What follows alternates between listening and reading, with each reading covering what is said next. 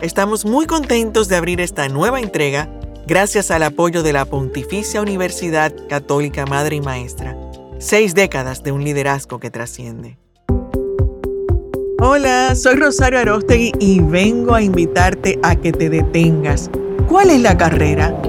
Detente, haz una pausa y elige la carrera que tú quieres correr, la tuya, no la de los demás. Bienvenido a este nuevo episodio.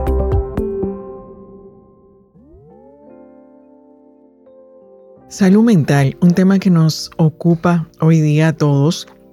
Vemos indicadores que hablan de situaciones desde suicidio por un lado, por otro lado todo lo que tiene que ver con dificultades de aprendizaje que están relacionados algunas por una conducta emocional y otra por condiciones que, que están en nuestra estructura y un poco nos confundimos con el tema. ¿Qué es eso de salud mental? ¿Cuáles son las variables que afectan? ¿Cómo puedo trabajar en eso? Pero definitivamente resulta un tema de los que llamamos en tendencia por necesidad, porque con esos indicadores nos dicen que necesitamos más profesionales que puedan abordarla, acompañar a la población, pero también nos confunde un poco cuando trabajamos con los jóvenes en cómo, desde dónde eh, trabajar la salud mental. Entonces, hay varias profesiones que abordan eh, todo lo que tiene que ver con con salud mental, pero es importante ir estableciendo diferencias. Y por eso nos encanta tener hoy a un invitado muy especial. En esta ocasión nos acompaña Rosario eh, Jorge Santiago Lona. Él es psiquiatra desde México, pero es dominicano también. Santiago, gracias por acompañarnos en esta ocasión. Hola, gracias a ustedes por la invitación. Me, halaga mucho que me hayan eh, invitado aquí con ustedes. Bueno, yo comienzo porque, como decía, el tema de salud mental es como que me pareciera que está de moda, pero sabemos que no es que está de moda, es sencillamente que ahora hay más indicadores, más evidencias y sobre sí, las redes sociales nos están mostrando todos los días una situación diferente. Pero incluso en mi caso yo he tenido situaciones que acompaño a un joven donde hay un punto que tengo que decir, aquí yo termino como coach, a partir de ahora te recomiendo que vayas con un psicólogo o hay un ocasiones profesional de la salud. Es, o hay ocasiones en que es un psiquiatra. Entonces, ¿qué hace la diferencia entre una cosa y otra? Hablemos de qué es eso de psiquiatría. Ok, eh, simplificándolo mucho, la, diferencia eh, básica entre la psicología y la psiquiatría es la medicación. Eh, cuando hablamos de psiquiatría ya se, se enfoca o, trabaja sobre trastornos o problemas que ya hablan de una alteración, pudiera ser a nivel neuronal o, químico en el cerebro que pudiera requerir un tratamiento farmacológico. En cuanto a, la psicología, eh, si bien también comparten eh, como ese trato o enfoque sobre problemas de conducta, o alteraciones en el estado de ánimo, el control de la ansiedad, ya cuando se requiere un tratamiento farmacológico es donde entramos nosotros y ya no, no tanto la psicología. ¿Encontraste la pasión en la psiquiatría? ¿Esa es tu pasión? Sí, sí, sí, sí, Me, fascina, pero me tardó, tardé en encontrarla. Cuéntanos esa historia. ¿Cómo fue esa, esa experiencia de decidir eh, entre una cosa y otra, Jorge? Bueno, eso va desde que yo elijo medicina. Cuando yo iba a entrar a la universidad, eh, recuerdo que al principio tenía muchas dudas y me hicieron muchos exámenes vocacionales, cada uno me salía algo diferente. Eh, hubo un momento que yo decía que iba a ser ingeniero, que quería trabajar con, con, la producción de petróleo y y me salió de, distintas formas, variaba mucho. Eh, yo me acercaba mucho a muchas personas y cada quien como que me, me, atraía un poco lo que me decían. Y, y, también hubo un momento que yo pensaba en entrar a, psicología, porque ya me, me identificaba con, con, esa, tanto la facilidad del, del trato, del trato uno a uno, platicando, hablando, y que y que ese fuera, digamos, mi, trabajo, el poder eh, resolver o, ser de utilidad a través de, de, la palabra, de la comunicación. Eh, pero en ese momento, la verdad, mis dos papás son médicos, yo, eso también influyó un poco o bastante en, mi elección inicial, pero no de que ellos lo hayan impuesto, en realidad ellos se oponían, no, no, no de forma tangente, pero sí yo creo que es algo que he visto mucho en, papás médicos que dicen, no, mi hijo, piénsalo bien, es una vida difícil, eh, reconsidéralo. Pero yo al ver, eh, cuando ellos me llevaban al hospital, que yo veía veía en ellos eh, como ese, esa gratificación al trabajar con la gente y a la vez en la gente que ellos podían ayudar de alguna manera, veía esa gratitud, eso me, me, llevó más por la medicina.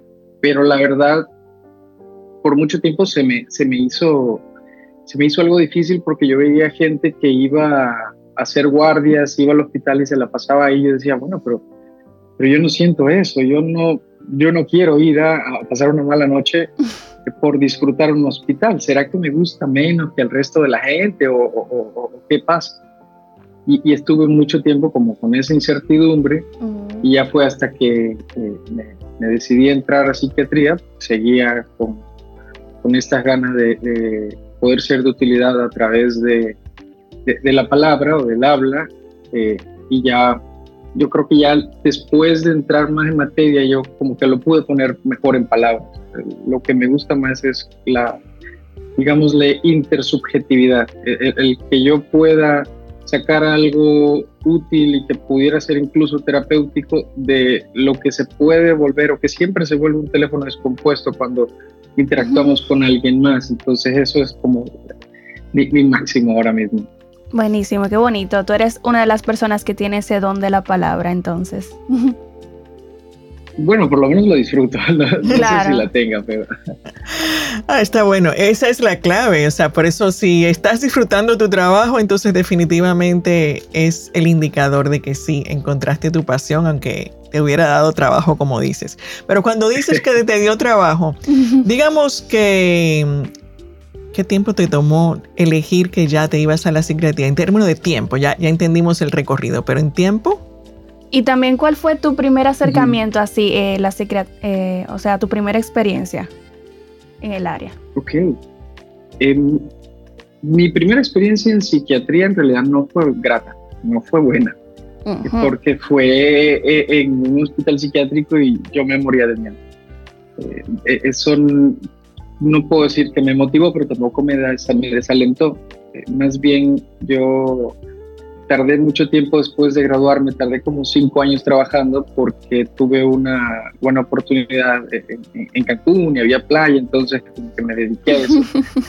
Pero en ese tiempo que estuve trabajando, yo notaba mucho que lo que me interesaba era el poder sacar algo más de, la conversación con, con, quien tuviera yo enfrente, no solo acuéstese y revisarle la panza o auscultar los pulmones, eso como que lo sentía eh, más como eh, automatizado de mi parte, pero siempre trataba de sacarle algo más a, lo emocional o un trasfondo a, a, lo que pudiera traer esa persona que venía a una consulta.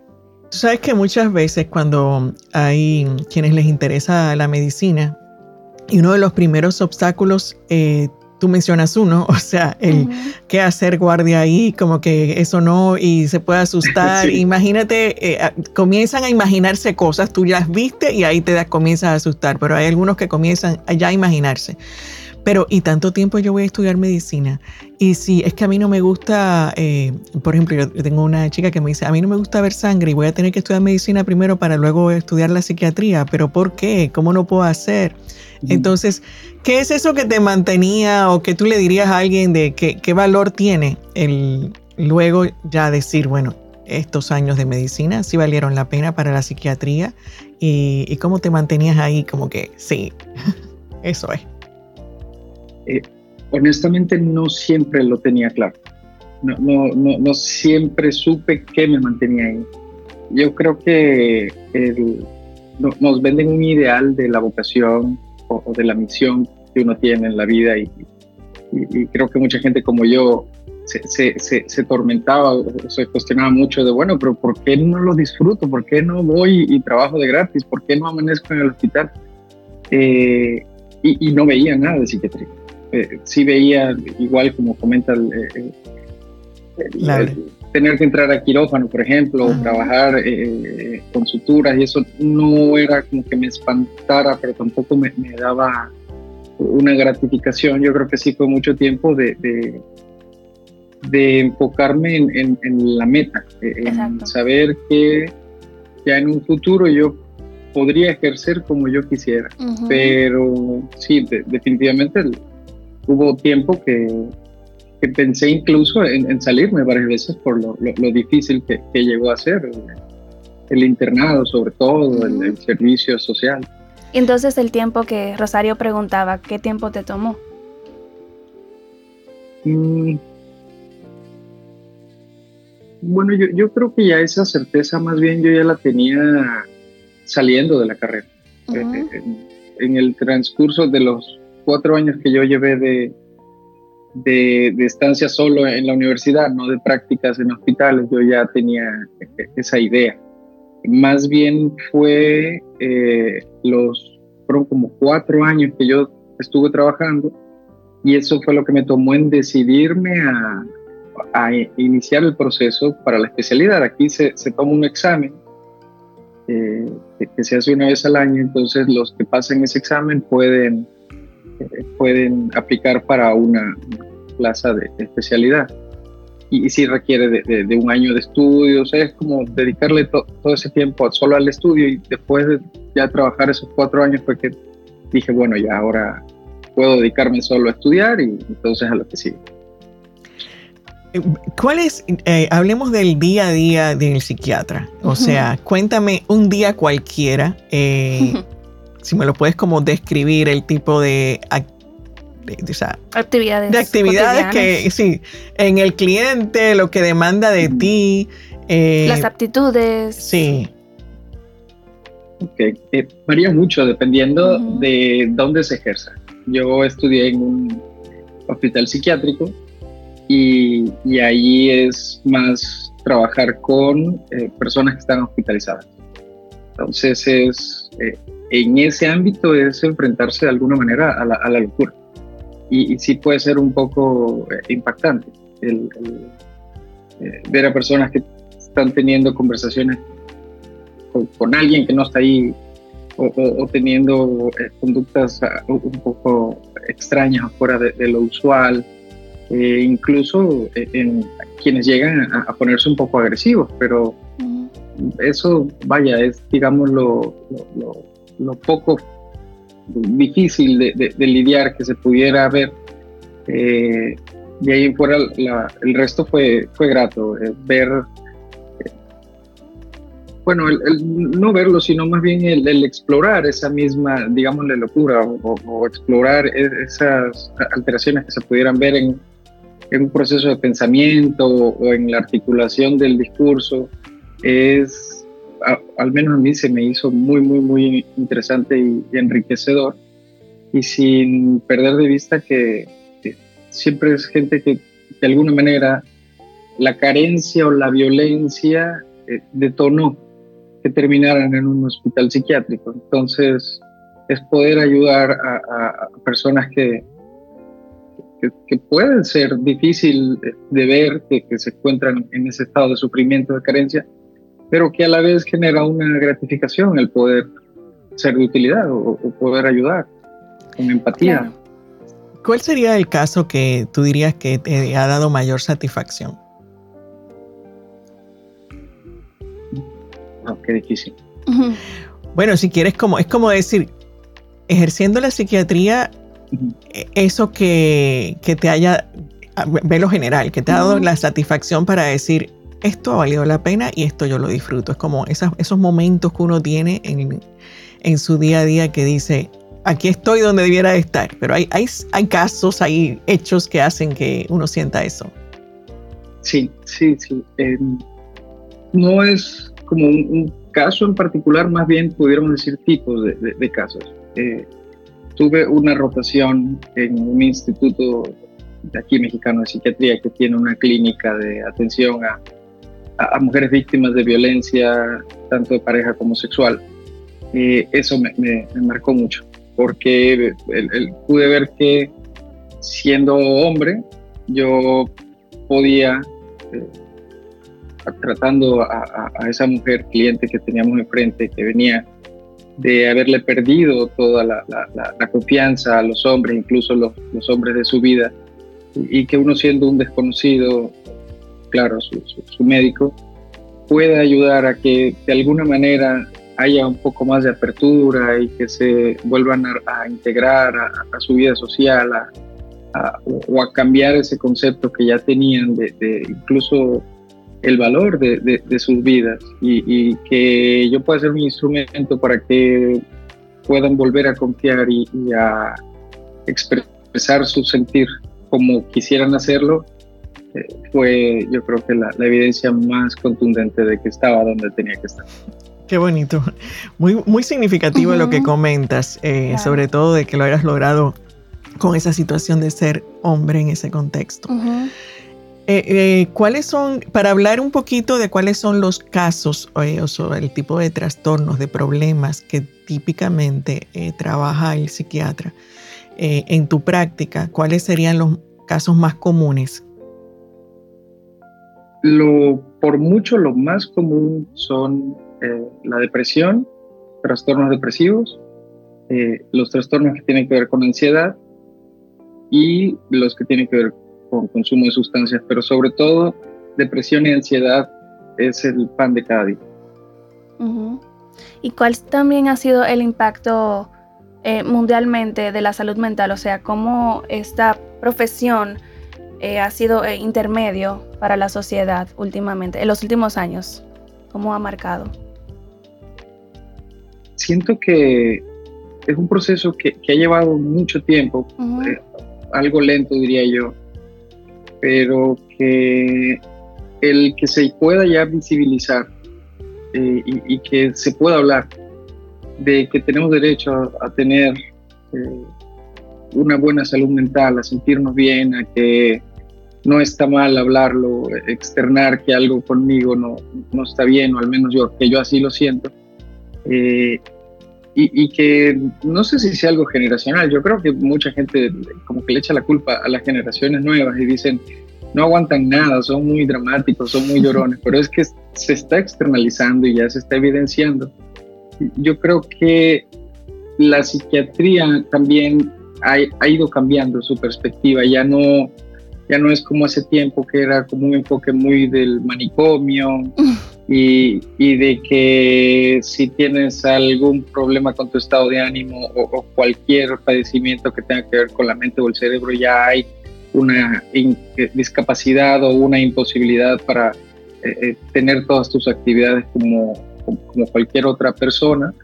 Y, y, que también ya no estamos dependiendo tanto de los medicamentos. Yo creo que la psiquiatría se está apoyando más en la psicología, en la psicoterapia, en esos abordajes que va más con el fenómeno que envuelve a, la persona que llega solicitando eh, atención, no solo lo, químico, lo del cerebro, que, era lo que regía la, la, psiquiatría hace tiempo, hace poco tiempo de hecho, es te falta una sustancia, aquí te la reponemos y tú sigues con ese medicamento y, y, se le quita incluso, o se le quitaba e, ese poder de, de quien llega a solicitar atención pueda ser responsable de su mejoría. Buenísimo ese punto, justo iba a abordarte con eso, porque con lo que me dices me hace pensar en que ya está, es decir, a través del comportamiento del que tú asumas la responsabilidad, pudieras resolver muchas o solucionar muchas de las situaciones que te pasan. Y quizás, eso, eso es un, como que estoy quizás concluyendo yo al escucharte, de decir, si estamos utilizando menos químicos y estamos viendo que hay más posibilidades de que si tú lo asumes y tú lo reconoces, tú puedas de verdad, eh, no que lo resuelva todo, pero, pero como que tienes más poder de cambiar esas cosas, ¿no? Eso es lo que me hace pensar cuando te escucho. Definitivamente. Entonces eso, eso es como una, para mí es una buena noticia que, aprovechamos para comunicar eso. Y entonces yo te diría, ¿qué me recomendarías, o sea, a quien nos esté escuchando, como recomendación precisamente como alerta ante eso que tú estás viviendo? Eh, de decir, tú sí lo puedes cambiar, pero ¿cómo puedo evitar esa, ¿qué, herramientas nos puedes compartir para manejar un casi voy a la depresión, o sea, que no llegue a... No quiere decir que no, vaya al psiquiatra, no quiero decir eso, pero que al, al, tomar responsabilidad, pues estemos atentos a cuidarnos también. Yo eh, considero que un primer paso, o un paso eh, primordial sería el atreverse a hablarlo. El, no tiene que ser de inicio con un profesional de la salud. Eh, el, atreverse a, decir en voz alta a alguien más a quien yo considere que me pueda escuchar o que tenga intención de escucharme, decir cómo me siento y que me pueda servir de espejo, que, que me pueda decir, mira, pero eso ya no suena tan, tan normal o, eso ya suena como que te está causando muchos problemas. Si, si, ese espejo que nosotros utilizamos, esa persona que nos permite hablarlo, eh, nos da como e, esa retroalimentación, bueno, entonces valdría la pena eh, que, que conversar con, con, alguien de, de, de, la salud, de la salud mental, algún profesional de la salud, o, o al menos seguir indagando de, de cómo me encuentro yo en cuanto a, a mi bienestar, porque muchas veces eh, si estamos mal en el trabajo o si estamos mal en nuestras relaciones, en la casa, con los amigos, incluso con las actividades, actividades eh, no laborales que solíamos hacer, eh, no suele ser como tal una causa de, o sea, no es que no siempre yo me pongo mal porque me está yendo en el trabajo, sino puede ser al revés. Esa sea la evidencia de que como yo ya empecé a estar mal y no lo logro identificar del todo, eh, me puede servir de, evidencia yo decir, ok, algo está pasando que ya no estoy rindiendo como siempre, o que ya no estoy siendo tan tolerante como siempre, o ya no estoy disfrutando las cosas como usualmente lo hacía. Yo sugeriría el, atreverse a hablarlo y a ver qué nos dice la otra persona, que no sea de, reflejo. Buscar ese apoyo. Es como, como si eh, cuando pareciera que estuviéramos pasando, no sé, de un extremo al otro, porque por un lado, los más adultos le echamos, decimos que los jóvenes están, que, que, no aguantan nada, que todo lo lloran, pero del otro lado venimos, esos jóvenes son el resultado de una generación que no se le permitía hablar y donde ir al psiquiatra es cosa de locos, como bien tú decías. Entonces, bueno, creo que la idea sería como que, ¿cómo podemos ir llegando a, un término medio que no, y que la actitud también de otra generación podría ser que no mostrar debilidad o, o si te pasa algo malo siempre mostrarte con otra cara eh, fuerte vamos a decirlo así si, si bien cada generación tiene su, su, forma de ver las cosas todos todos eh, confluimos en el centro. Y es que todos somos seres sociales. Y lo que nos rodea influye en nosotros inevitablemente. Tanto eh, lo de la casa, lo de la escuela, lo del trabajo, incluso la sociedad en general. Y es evidente, tenemos eh, noticias, tenemos eh, eventos que todos los días nos recalcan que a veces vivir es difícil. Y a veces me refiero a la mayoría del tiempo. Porque, bueno, hay carencia en todos lados y hay violencia en todos lados. Entonces eso inevitablemente nos, nos afecta a todos.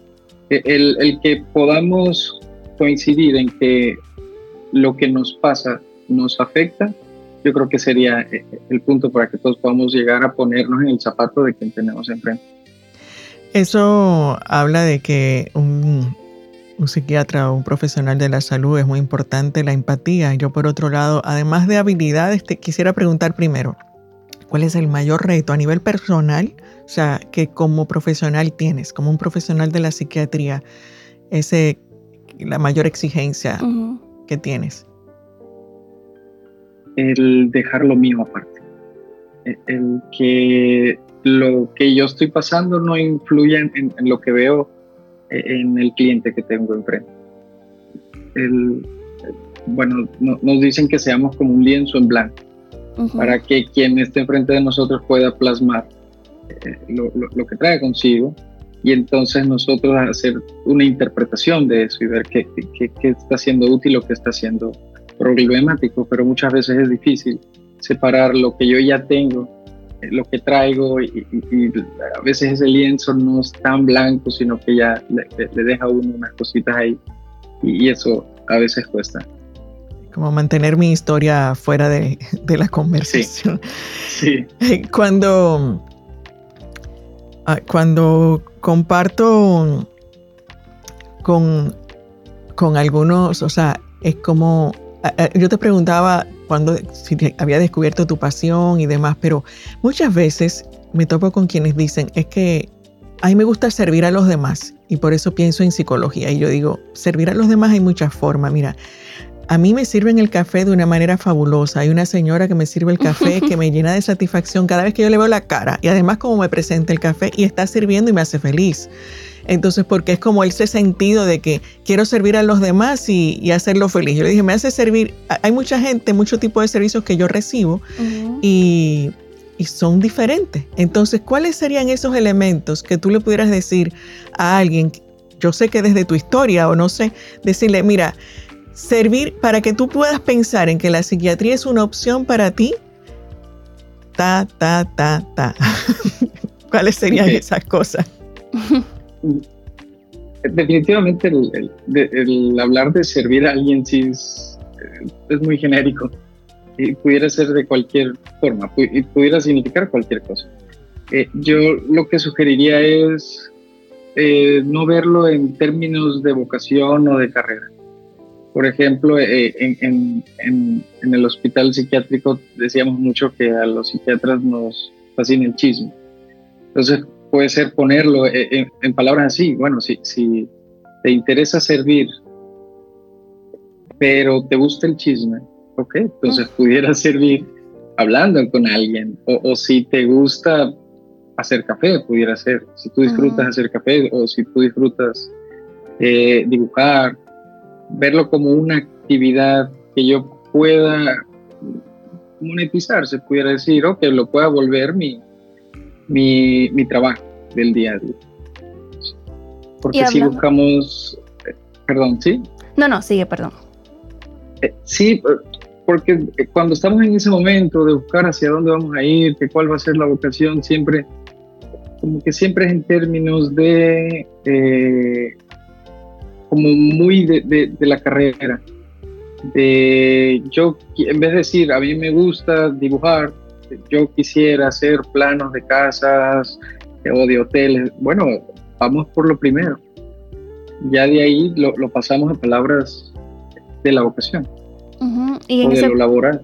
En ese punto también cuando van a buscar carrera, muchos jóvenes que lo hemos hablado, se basan también en, en si se gana mucho dinero o no se gana dinero. Entonces, en este sentido, hay muchas personas también que tienen este estigma de que la profesión de salud mental eh, eh, un poquito difícil, cuesta arriba, como también los, los eh, médicos. Pero todas las profesiones tienen su reto y, también como hemos dicho, no es como lo que tú estudias, sino cómo te destacas. Ese ejemplo que tú pusiste de, ok, yo quiero hacer dibujo. ¿De qué manera, haciendo dibujo, yo puedo eh, sacar dinero, obtener ingresos? Entonces, ¿qué tú piensas de eso, Jorge? De, bueno, salud mental, ¿se gana dinero, no se gana dinero? ¿Qué tú le dirías a un joven que que piensa que, o sea, que se basa su decisión en, eso? Basar la, la decisión en, lo monetario, yo, creo que no haría redituable el camino a. Si, si de por sí la, la vida del médico, del estudiante de medicina, eh, hablando de ese caso en específico, es difícil, es una carrera muy celosa que demanda mucho tiempo. Sí, y que sobre todo durante todo el, tramo de estudios no, se paga bien porque se nos paga como estudiantes, no como tal como, como un trabajador. Eh, no, no, va a ser una motivación suficiente. O sea, quien, si, si, vas, si vas a entrar por dinero, vas a salir por dinero por antes de graduar. Eh, eh, esa no, no, podría ser, no, no, no, satisfaría lo suficiente, claro, no, no, sería un sostén. Eh, pienso que eh, está muy en boga actualmente y todo parece indicar que va a seguir creciendo, que, que, cada vez las personas van a solicitar más la atención en salud mental. Entonces, yo creo que es muy prometedor el futuro de, la psiquiatría y espero también que, lo sea. No porque la gente se vaya a enfermar más o porque estas generaciones eh, actuales eh, van más a los servicios porque, eh, porque no aguantan nada, lo que habíamos dicho anteriormente, sino que se está visibilizando. Entonces ya, ya la gente se está atreviendo a ir a, a una consulta y, y no es que ahora se esté sufriendo más o que haya más padecimientos, es que ya se habla, ya se visibiliza. ¿Y tú crees que tiene algo que ver o incide eh, tanto en que lo, lo, muestras más, el hecho de que esté en las redes sociales, en los dos sentidos, en que la gente lo use para mostrar y hablar y nos enteremos más rápido de lo que pasa. Y la otra parte que se está cuestionando mucho de cómo el uso de las redes sociales, sobre todo en jóvenes, está incidiendo en la salud mental porque los lleva a, compararse con ese medio que está allá afuera y causa frustración. ¿Qué opinas tú? Hmm. Eh, sí, eh, yo considero que sí influye, sí, totalmente, eh, porque es, el, es la ventana a todo. Yo, he visto incluso memes que ya están utilizando términos que no eran del conocimiento común. El, poner límites es algo que ya se ve en memes y, y, que antes quien no lo estudiaba no, no, lo entendía. Eso es bueno, esa parte. sí, sí, sí, sí, claro. O, el, famoso tóxico, tóxica.